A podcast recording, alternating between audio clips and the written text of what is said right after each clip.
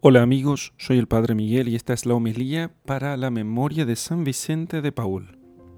Lectura del Santo Evangelio según San Mateo capítulo 9 versículos 35 al 38.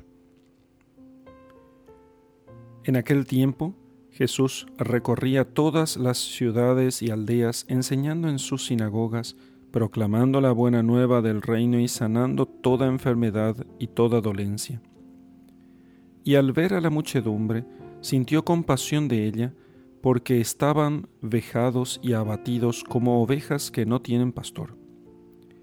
Entonces dice a sus discípulos, La mies es mucha y los obreros pocos. Rogad pues al dueño de la mies que envíe obreros a su mies. Palabra del Señor. Gloria a ti, Señor Jesús.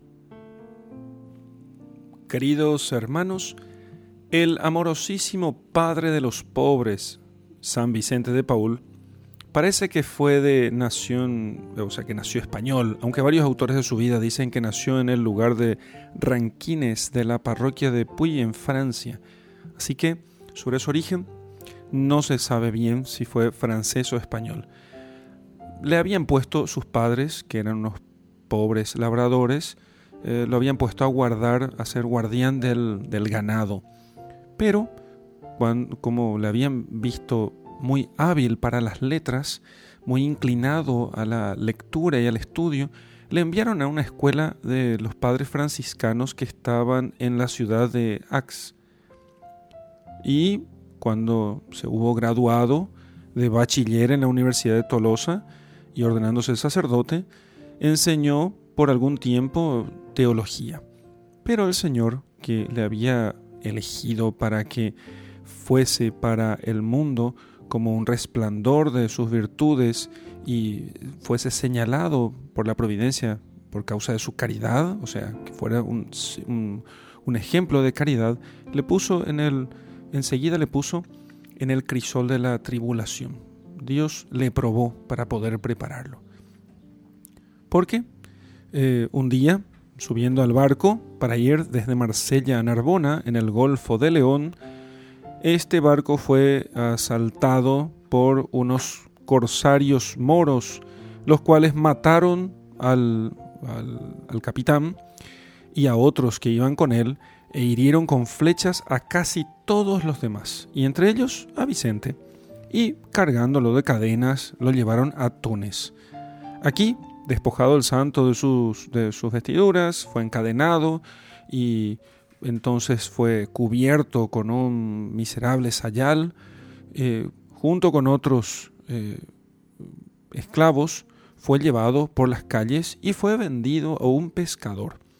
Fue comprado después por un viejo médico químico, el cual lo entregó a un sobrino, seguía Vicente eh, como esclavo, este sobrino era de, una secta y bárbaro de costumbres y paró finalmente después en poder de un renegado de la fe, de aquellos cristianos apóstatas que habían abandonado la fe. No se pueden decir los grandes sufrimientos que pasó el santo todo el tiempo de su esclavitud, que fue como el noviciado de su vida santa. Fue como un noviciado para él. Pero Vicente convirtió al renegado, el cual fue con San Vicente a Roma y entró en el austero convento de unos religiosos llamados Fate Ben Fratelli, que servían en los hospitales bajo la regla de San Juan de Dios. Luego Vicente se encaminó eh, a París, donde se consagró al servicio de los pobres enfermos del Hospital de la Caridad y pasando después a los condenados a, galeras, eh, estos hombres que eran condenados a remar en los barcos, fundó, para socorrer a esos infelices, la Casa de Misión de Marsella, donde, donde en, este lugar, para librar a, uno de estos, estos pobres hombres, eh, que estaba muy afligido, se ofreció incluso a ocupar su lugar y llevar él sus cadenas, de lo cual le quedó en los pies un una hinchazón que le duró toda su vida. Fundó así la congregación llamada Congregación de la Misión, que son los hijos de San Vicente de Paul. Eh, esta congregación está formada por, sacerdotes diocesanos, pero misioneros al mismo tiempo. Instituyó luego también una cofradía de hombres para asistir a los enfermos, eh, la Hermandad de las Hijas de la Caridad para los enfermos de cada parroquia y la llamada de la caridad para los grandes hospitales y una asociación de damas de la cruz para la educación de las niñas.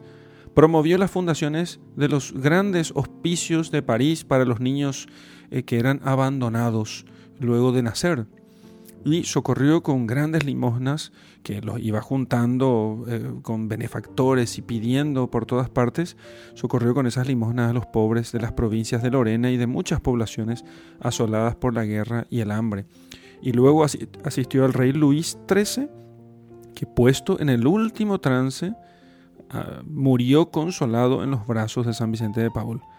Finalmente, lleno de días lleno de méritos, a los 85 años de edad, entregó su espíritu al Señor. Apenas se había derramado en París la, noticia triste del fallecimiento de San Vicente de Paul, no se oía en toda la ciudad más que una sola voz. Ha muerto el santo. Le lloraron los huérfanos, le lloraron las viudas, todos los pobres exclamaron con lágrimas, murió nuestro Padre. Muchos sacerdotes, superiores, prelados, obispos, caballeros y damas, senadores y príncipes hicieron gran sentimiento por su muerte y comenzaron a venerar su sepulcro pronto después de su entierro. Y fue glorificado por el Señor con grandes milagros y con la incorrupción perfecta de su cadáver, que se mantuvo eso como un signo de parte de Dios de que aquel hombre verdaderamente lo había imitado en su vida. Pidamos a San Vicente que nos haga caritativos con los pobres y que, que nos ayuda nunca a cerrar nuestras entrañas al necesitado. En el nombre del Padre y del Hijo y del Espíritu Santo. Amén.